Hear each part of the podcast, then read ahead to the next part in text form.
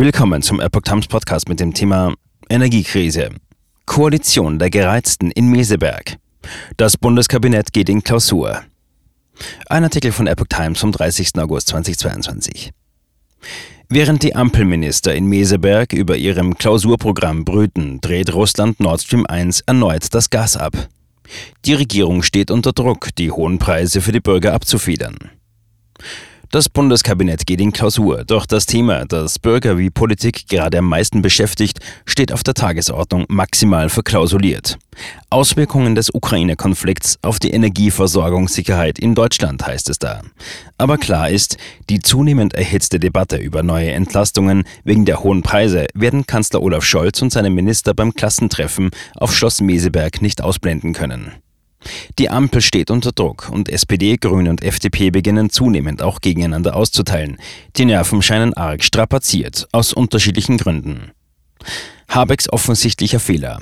Grünen Wirtschaftsminister und Vizekanzler Robert Habeck, in Umfragen das beliebteste Mitglied des Scholz-Kabinetts, hat einen offensichtlichen Fehler gemacht. Von seiner unter Zeitdruck gestrickten Gasumlage, einer Abgabe für Privathaushalte und Industrie könnten auch wirtschaftlich stabile Gasimporteure profitieren. Habeck hat eine Korrektur zugesagt, doch juristisch ist das kompliziert und inzwischen verlieren angesichts des öffentlichen Drucks sogar die Koalitionspartner die Geduld. Die FDP fordert Ideen bis zur Kabinettsklausur. SPD-Chef Lars Klingbeil wirft Habeck in deutlichen Worten handwerkliche Fehler vor. Am Ende zählten in der Politik eben nicht nur schöne Worte, merkte er bei Zeit Online spitz an. Es muss vor allem die Substanz stimmen. Daraufhin keilte der Fraktionsvize der Grünen, Konstantin von Notz, auf Twitter gegen Klingbeils Genossen Scholz aus. Schlechte Performance des Bundeskanzlers, miese Umfragewerte, Erinnerungslücken im Hamburger Steuerskandal, all das werde durch unloyales Verhalten und Missgunst in der Koalition nicht geheilt. Gewinner und Verlierer der Entlastungsdebatte.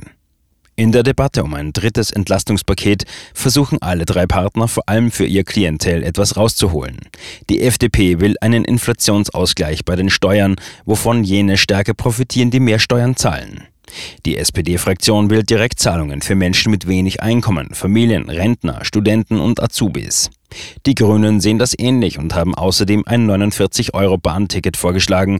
Da sprang die SPD auf. Finanzieren würden das SPD und Grüne über eine Sondersteuer auf überhohe Unternehmensgewinne oder eine Änderung der Dienstwagenbesteuerung, was für die FDP beides nicht in Frage kommt. Einig scheint man sich nur beim Zeitplan. In den nächsten Tagen soll ja das Paket geschnürt sein, heißt es. Unwahrscheinlich, dass es schon in Meseberg beschlossen wird, doch es steht auch ein Treffen der Parteispitzen im Koalitionsausschuss an. Die anstehende Wahl in Niedersachsen. Nervös werden wegen des immer offener ausgetragenen Koalitionsstreits die Wahlkämpfer in Niedersachsen. Dort steht im Oktober eine Landtagswahl an. Ministerpräsident Stefan Weil hat Angst vor verheerenden Signalen aus Berlin.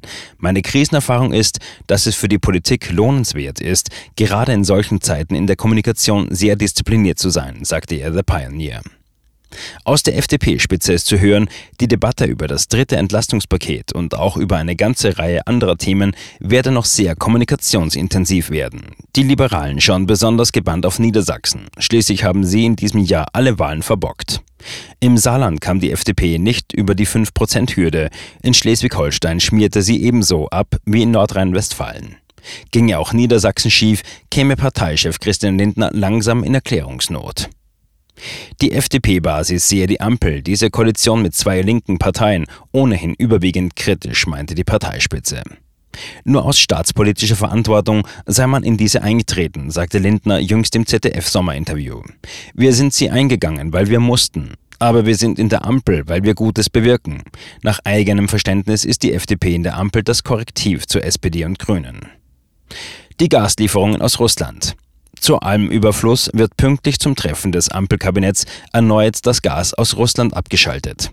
Der Staatskonzern Gazprom will ab 31. August bis 2. September wieder Wartungsarbeiten an der Ostsee-Pipeline Nord Stream 1 vornehmen. Ähnlich wie im Sommer beim ersten Stop weiß man auch diesmal nicht ganz sicher, ob der Hahn danach wieder aufgedreht wird und wie viel Gas dann noch fließt. Sollte es im Winter zusätzlich zu den rapide gestiegenen Preisen für Gas und Strom tatsächlich zu einem Energiemangel kommen, sehen manche gesellschaftliche Verwerfungen auf Deutschland zukommen. Der Rückhalt für die von Russland angegriffene Ukraine könnte bröckeln und auch der für die deutsche Ampelregierung. Die Ampel stemmt sich mit ihren Entlastungen auch dagegen. Grünen-Chefin Ricarda Lang spricht vom Winter der Solidarität.